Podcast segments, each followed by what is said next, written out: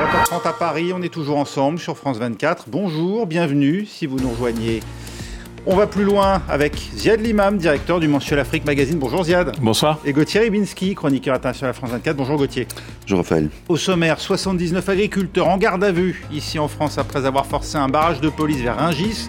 Le mouvement qui ne faiblit pas malgré les appels au calme du patron de la FNSEA, le principal syndicat agricole français, et les concessions de Bruxelles, notamment sur les mises en jachère et les importations d'Ukraine. Et puis les négociations en vue d'une trêve à Gaza, le Caire accueille les délégations alors qu'Israël poursuit son offensive dans l'enclave palestinienne à Khan notamment en inondant les tunnels du Hamas. Et tout de suite, on va plus loin.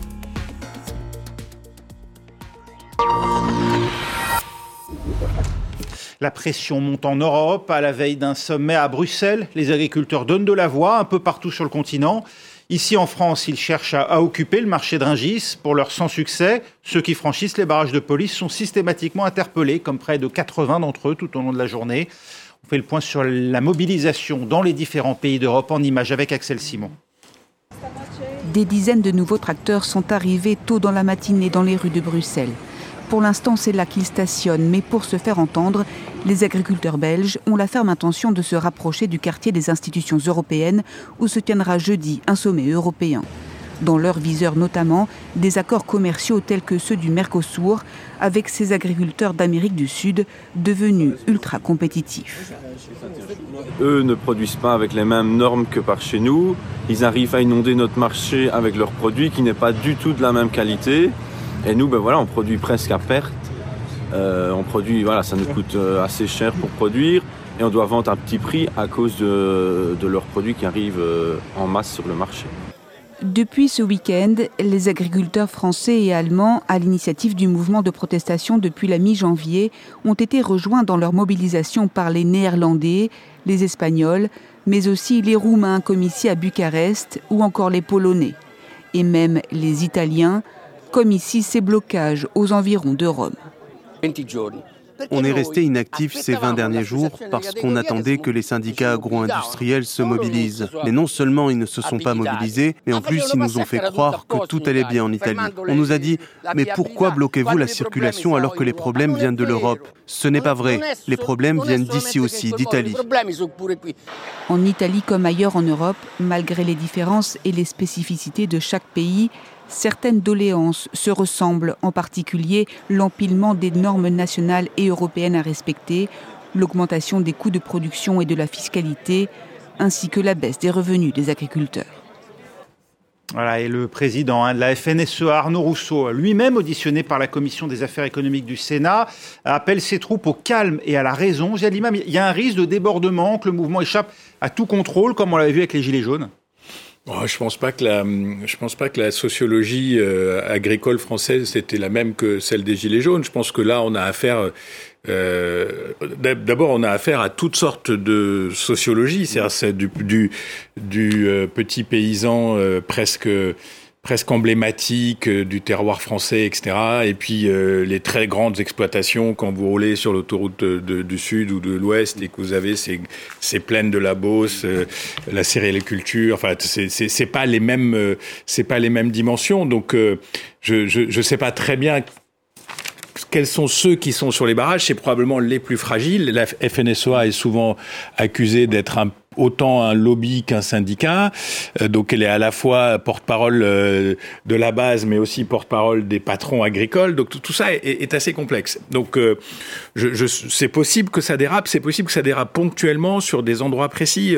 J'ai lu dans la presse aujourd'hui que qu'on s'inquiétait du vendredi, parce qu'il commençait à y avoir des tensions entre les transporteurs et les camions et euh, les, les barrages, que les, les, les, camionneurs rentrent chez eux en général le vendredi. Donc si c'est pour se retrouver coincé, ça, donc il est possible que des choses se passent pas très bien.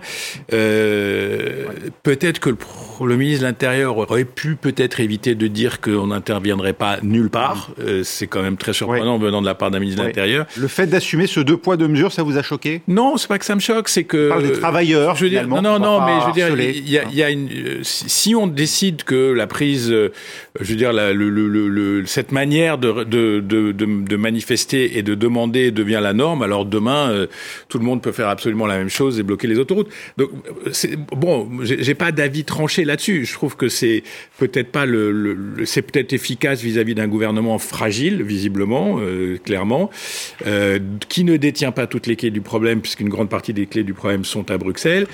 Et, et, et surtout, c'est une. Enfin, je, je, trouve que c'est un problème parce que du coup, on s'y est intéressé. Euh, on est rentré tous un peu dans la dans la dans la dans la problématique agricole. C'est c'est un, une question dans laquelle on ne peut pas avoir une position fixe parce qu'il y a tellement d'entrées. Euh, quand on parle de protectionnisme et de protéger les Français euh, des produits importés, les gens disent pas que la France est le plus grand exportateur presque euh, en Europe, c'est sûr, et un des plus grands exportateurs de produits agricoles dans le monde. Donc si vous vous fermez votre marché, peut-être que les autres vont vous dire, ben nous on veut pas de votre marché non plus. Euh, donc ça c'est un problème. Si vous décidez que euh, peut-être que les mesures green sont trop fortes, mais où est la bonne mesure euh, des mesures green. Alors, s'il faut les démanteler, bah, on n'a qu'à les démanteler pour tout le monde aussi. Moi, je vois pas pourquoi. Il faut que les gens refassent leur appartement et leurs immeubles pour que ça soit euh, green compatible. Donc, tout ça, ça entraîne des tas de complications. Euh, moi, ce que je vois finalement, si je devais résumer, c'est une, une chaîne de valeur extrêmement importante dans la nation. C'est une chaîne de valeur extrêmement importante pour la souveraineté des pays. Et pas que en France, et pas que dans les pays qui sont producteurs riches même si le riche est entre guillemets, ça, ça, c'est aussi un problème pour les pays moins riches et moins producteurs, et que cette chaîne de valeur, elle est soumise à des transformations très profondes depuis 30-40 ans, la mécanisation, l'industrialisation, euh, les grandes surfaces, puis maintenant les enjeux climatiques, et qu'à la base de tout ça, il y a quand même des gens qui sont sur le terrain au sens propre et littéraire et qui s'y retrouvent plus.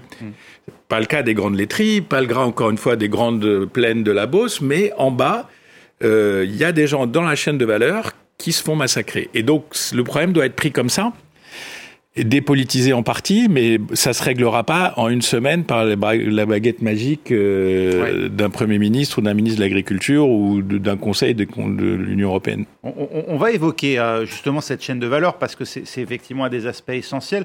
Peut-être un mot tout de même de la Commission européenne qui a lâché du lest en proposant une dérogation partielle sur la règle de jachère. On le sait, ce sont des mesures qui visent à faire passer de 3 à 10 la proportion des terres en chair pour justement faire reposer les terres. C'était notamment une, une exigence hein, des, des, des environnements ou en tout cas des défenseurs de l'environnement, et puis aussi euh, des mesures de sauvegarde renforcées pour limiter l'impact des importations de produits agricoles ukrainiens. On le sait, c'est l'un des éléments qui a déstabilisé le, marché ici euh, en Europe.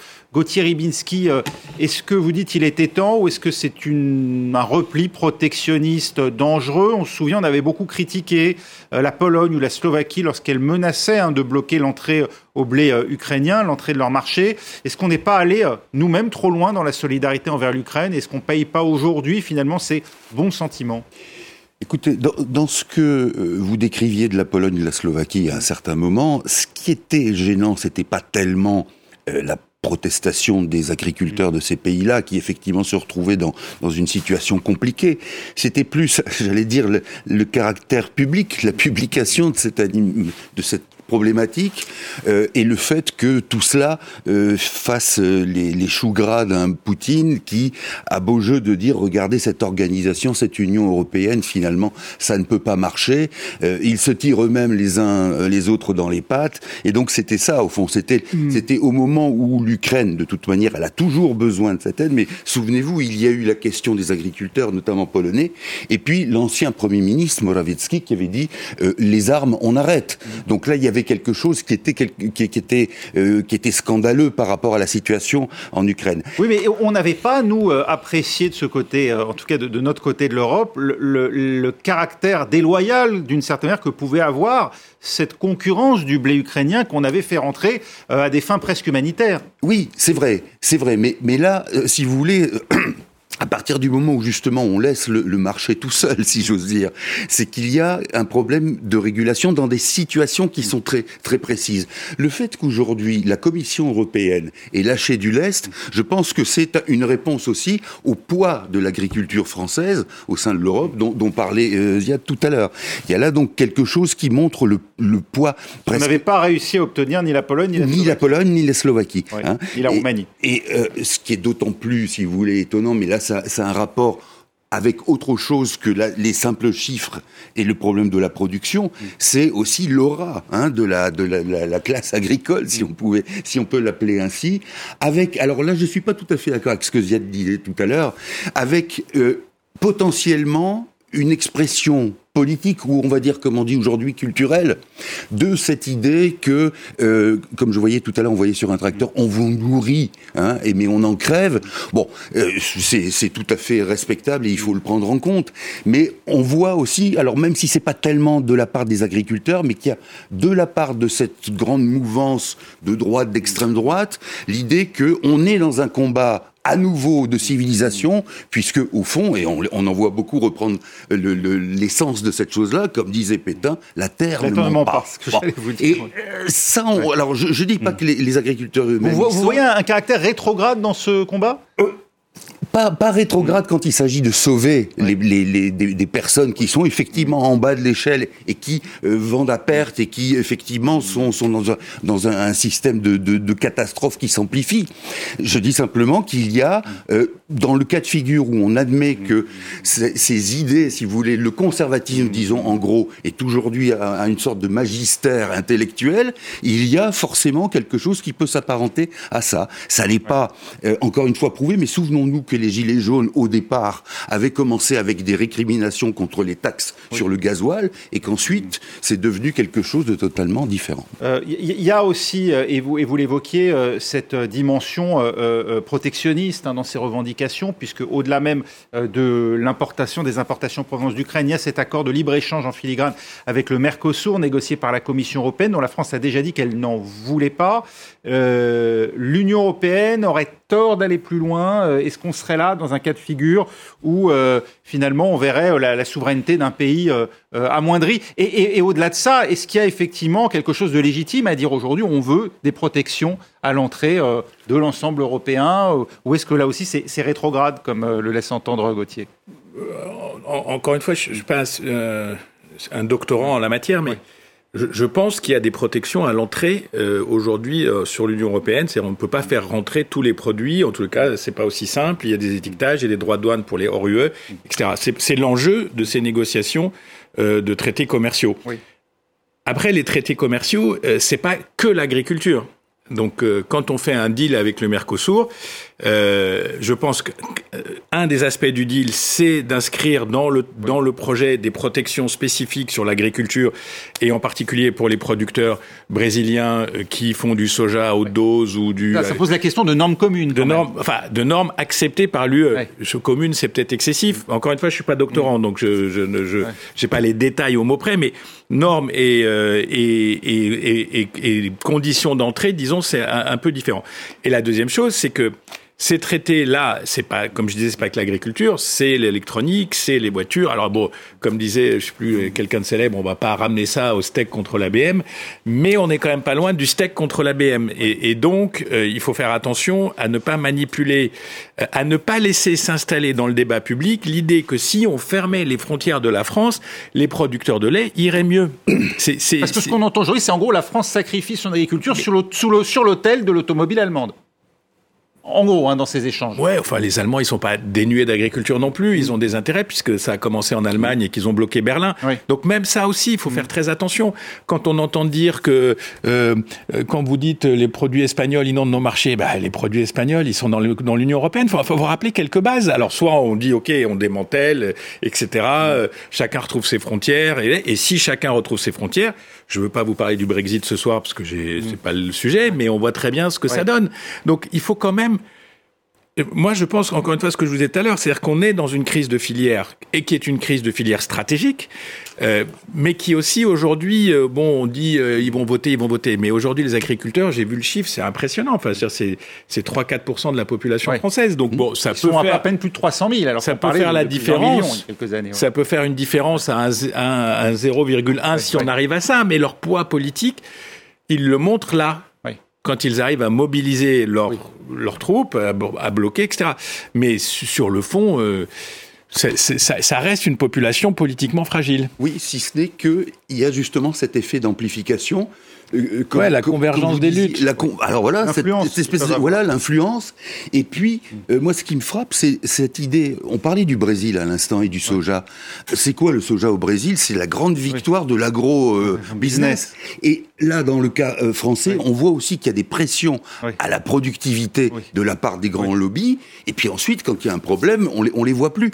Et là, vous ne trouvez, ou très peu, ou alors j'ai j'ai mal regardé, mais vous trouvez très peu cette cri- Mais est-ce qu'il n'y a pas une, une- une aberration, y compris en Europe, à s'ouvrir euh, sans uniformiser les normes? Parce qu'on voit même au sein, en fait, Mais bien de, l'Union européenne, nous sommes ouverts à des produits, à des pays qui n'utilisent pas euh, les mêmes produits phytosanitaires que les nôtres, avec des, des réglementations mais- différentes. Mais ça aussi, encore une fois, je suis pas doctorant, mais il me semble bien qu'en France, on a dit que le glyphosate, phosphate, Oui, zophate, oui, machin, qui est pourtant Oui, oui. est, euh, clairement un truc assez méchant pour la santé, bon, on l'a reporté encore de 10 C'est ans. vrai. Donc, yes. Mais par ailleurs, on entend qu'on surtranspose par rapport à d'autres. Oui, oui, bon, je, je sais pas. En tous les cas, euh, le- le- sur un plan macro, on peut pas dire que l'agriculture française soit à la rue. C'est un des premiers secteurs. Enfin, on exporte, on vend, on est mondial. Il y a d'autres problèmes. Hein. Le fait que j'ai vu dans, sur un site spécialisé écologiste que plus de, la, Mm. plus de la moitié ou 60% des agriculteurs ont déjà 50 ans et plus. Oui. Euh, Donc, euh, Une crise des vocations. La Crise France qui a deux spécificités, c'est son agriculture et aussi sa grande distribution. Parce Mmh. qu'on a des groupes de taille mondiale comme Carrefour, comme Casino, même si aujourd'hui ça va mal. Euh, on voit Leclerc, Système U, Intermarché. Ex-casino. Ex-casino. Euh, Est-ce qu'ils abusent de leur pouvoir de négociation? Parce que c'est ce qu'on entend aussi beaucoup là, notamment par des centrales d'achat hors de France qui, du coup, ne se soumettent pas forcément à la réglementation, à la loi Egalim sur le, la juste répartition en faveur des, des agriculteurs, notamment des revenus. que des gens truandes, Oui. yes. Que les grosses boîtes capitalistes vont chercher le petit biais euh, au milieu qui leur permet de, yes. Euh, après, encore une fois, la chaîne de valeur, c'est-à-dire que Leclerc, il est au bout de la chaîne, c'est le distributeur, mais Mm. la centrale laitière qui est avant lui Mm. et qui elle pressurise euh, les producteurs laitiers de l'Ouest français, C'est aussi une discussion. Donc il faut déjà descendre d'un cran. Par rapport à ce que vous disiez tout à l'heure euh, sur l'Europe, moi, il me semble que ça précise quelque chose qui est en contradiction avec le ressenti de beaucoup. C'est qu'en l'occurrence, là, c'est pas un manque, c'est pas un- une défaillance ou un déficit d'Europe sur une uniformisation qui ferait qu'il n'y aurait plus ces différences par rapport aux produits euh, nocifs ou nuisibles. Et, non, il n'y a pas assez d'Europe là, pour le cas, pour le coup. Contrairement à ce que le souverainisme politique en tant que tel prétend. Je, je prends un autre exemple rapidement dans un autre domaine. On voit encore comment la Hongrie, pays de 10 millions d'habitants, est capable, dans les questions de l'OTAN, d'adhésion à l'OTAN, mais aussi dans la politique européenne, de jouer minorité de blocage. On en vient à l'autre sujet du jour, un inhabitable inhospitalière frappé par la famine et avec désormais la moitié des bâtiments endommagés. La bande de Gaza, ainsi décrite hein, par les propos de plus en plus alarmistes mercredi de l'ONU et ses agences. C'est dans ce contexte, et alors qu'Israël poursuit les combats en inondant notamment les tunnels censés abriter les membres du Hamas, que des négociations ont lieu euh, dans le même temps entre représentants israéliens et palestiniens sous l'égide de l'Égypte. À Jérusalem, on fait le point avec Claire Duhamel pour France 24. Vu d'Israël, plusieurs euh, leaders politiques ont fait euh, des déclarations, euh, surtout en, défaveur de cet accord. Euh, Aujourd'hui, notamment, Itamar Ben-Gvir, qui est le ministre de la euh, Défense, qui est pardon, le ministre de la Sécurité euh, nationale, s'est exprimé euh, devant la Knesset en défaveur euh, d'un accord avec le Hamas qui euh, conviendrait à autoriser euh, des milliers de terroristes à être relâchés. Je cite euh, les propos d'Itamar Ben-Gvir. Hier, le Premier ministre Benjamin Netanyahou disait qu'il n'était pas question euh, de libérer euh, des milliers de terroristes Je cite, on sait qu'il y a environ 6000 prisonniers palestiniens dans les prisons israéliennes, que c'est l'un des grands enjeux pour le Hamas de ces négociations avec Israël. En tout cas, ces déclarations, elles illustrent une profonde fracture non seulement au sein de la politique israélienne, mais aussi au sein de la société israélienne, entre ceux qui pensent qu'il faut un accord avec le Hamas pour libérer les otages et ceux, au contraire, qui pensent qu'il faut euh, continuer la guerre coûte que coûte. Mais alors que sait-on exactement euh, d'un projet d'accord Ce que l'on sait, euh, c'est que samedi et dimanche, à Paris, il y a eu des discussions très sérieuses réunissant notamment des hauts responsables états-uniens, égyptiens, qataris et israéliens. À l'issue de ces négociations, eh bien, une proposition a été faite au Hamas. Selon le journal le Washington Post, on parlerait d'une trêve de six semaines contre la libération de tous les otages israéliens civils dans un premier temps, ensuite potentiellement la libération des otages euh, militaires ainsi que la restitution euh, des corps des otages qui ont été tués euh, depuis le début de cette guerre. À l'heure actuelle, il n'y a pas eu de déclaration du Hamas qui va en faveur de l'acceptation de ce, de projet d'accord. Voilà, Ziad Limam, le Hamas réclame un cessez-le-feu comme préalable à, tout, accord, notamment libération des otages. Benjamin Netanyahu, de son côté, écarte tout arrêt dans les combats. On peut envisager malgré tout une pause ou une trêve?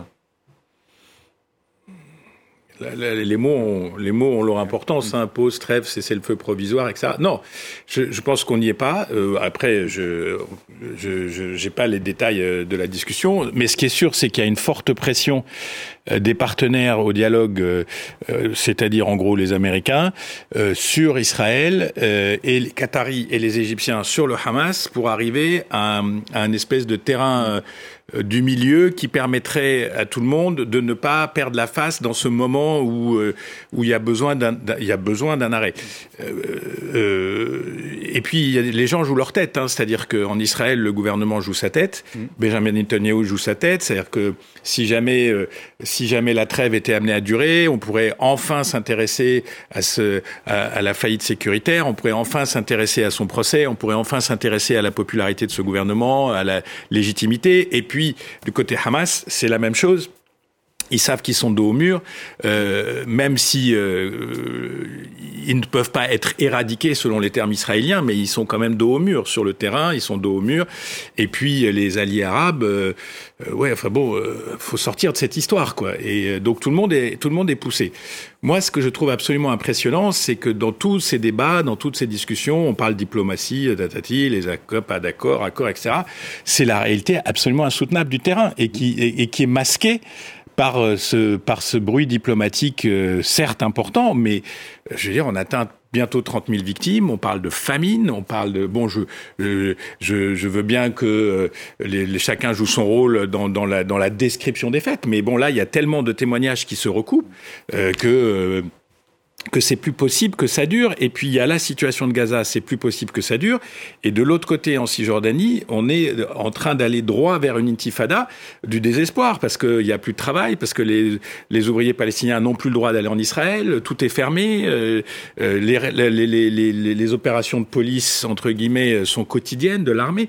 Donc on ne voit pas comment, sur le plan humain, tout ça va tenir. Et, puis même si on arrêtait aujourd'hui Gaza, la guerre au sens euh, lourd, euh, on, on, va mettre des mois à régler le problème de la famine, on va mettre des mois à régler le problème de la, de la santé. L'ONU dit 70 ans si on s'y mettait aujourd'hui à reconstruire pour retrouver le PIB actuel. Enfin, le PIB de 2022, d'avant l'invasion. Bah, le, le, le, PIB, je, je, c'est une discussion aussi, mais moi je dis déjà que pour que les gens arrêtent de mourir, il va falloir, il y, a une, y a une espèce d'effet synergétique euh, de, de, la, de la douleur. Il va falloir des semaines pour que les camions arrivent, pour que ça soit accepté, pour que pour que les, comment dire les, inspections ne, bloquent pas tout et, tout ça franchement par rapport à ces, gens qui sont là-bas je crois qu'on ne mesure pas euh, ce qu'est leur vie sur terre aujourd'hui un, enfer invivable pour 2 millions et demi de personnes hein, dont euh, plus de la moitié sont réfugiés finalement, qui ont été déplacés, hein, en tout cas au sein de la bande de Gaza, Gauthier Ribinski. Euh, et dans le même temps, euh, on l'a vu, euh, des mouvements se revendiquant de leur proximité avec l'Iran Irak qui ont, tué trois soldats américains, des, tirs par les outils, encore aujourd'hui un, obus intercepté. Euh, Israël, l'Iran, chacun à sa manière, euh, avec un agenda différent, ont intérêt à l'aggravation de ce conflit qui pourrait avoir des conséquences dévastatrices, bien au-delà des, frontières d'Israël ou de Gaza, mais qui, dans l'immédiat en tout cas, sont ressenties très durement par la population palestinienne alors écoutez, je, ne sais pas jusqu'où, en ce qui concerne la population israélienne, on, peut aller, parce que c'est vrai que le traumatisme du 7 octobre a autorisé un certain nombre de choses, et notamment l'idée d'une vengeance au départ. Où en est-on maintenant? Je n'en sais rien, parce qu'il y a des récriminations très fortes contre Netanyahou, ce qui ne veut pas dire que son extrême droite pousse à aller plus loin en colonisant Gaza, oui, par ailleurs. Hein. En colonisant Gaza, Gaza, et puis euh, vous avez un certain nombre de personnages de cette mouvance qui ont même prononcé le mot de déportation hmm. concernant les Palestiniens. Donc là, il y a quelque, quelque chose, si vous voulez, de presque programmatique.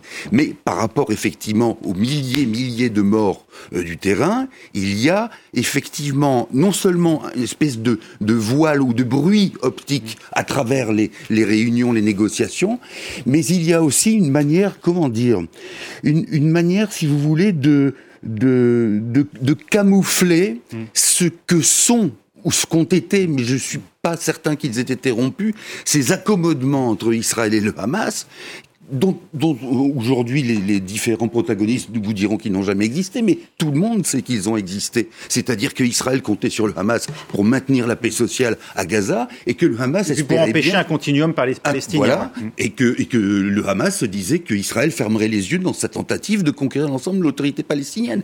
Et, ça, c'est quand même d'un cynisme terrible aujourd'hui de dire, au fond, finalement, ce qui se passe, il y a quelque chose qui relève de, de la conséquence de ce que je viens de dire.